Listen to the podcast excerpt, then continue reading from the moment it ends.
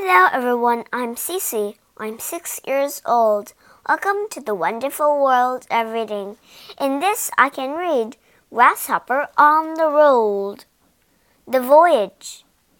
大家好，我是西西，我今年六岁。今天我给大家讲的故事叫《Grasshopper on the Road, The Voyage》。Grasshopper came to a puddle of water in the road. He was just about to hop over the puddle. Wait! cried a tiny voice. Grasshopper looked down. At the edge of the puddle, there was a mosquito. He was sitting in a little boat. It is a rule, said the mosquito. You must use this ferry boat to get across the lake. But, sir, said Grasshopper, I can easily jump over to the other side.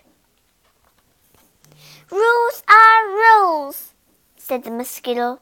Climb into my boat. Your boat is too small for me, said Grasshopper. Rules are rules, said the mosquito.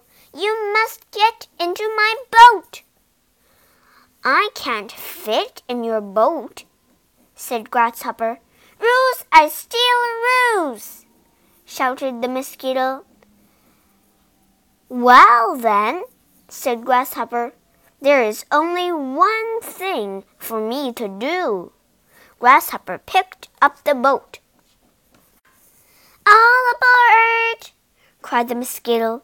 Grasshopper held the boat very carefully. He stepped into the puddle. You are lucky to be with me on this voyage, said the mosquito. I have been sailing back and forth across this lake for many years, said the mosquito. I am not afraid of storms or waves. Grasshopper took another step. I know more about sailing than anyone else around here, said the mosquito. Grasshopper took one more step. He was on the other side of the puddle. He put the boat down into the water.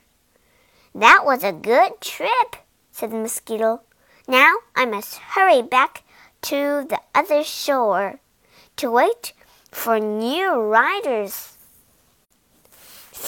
Thank you, said Grasshopper. Thank you very much for taking me safely across the lake. I was glad to do it, said the mosquito. Grasshopper waved goodbye and kept on walking down the road.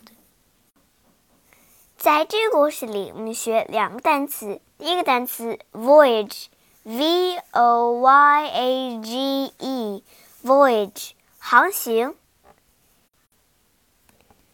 第二个单词 ferry，f e r r y，ferry 渡船、轮渡。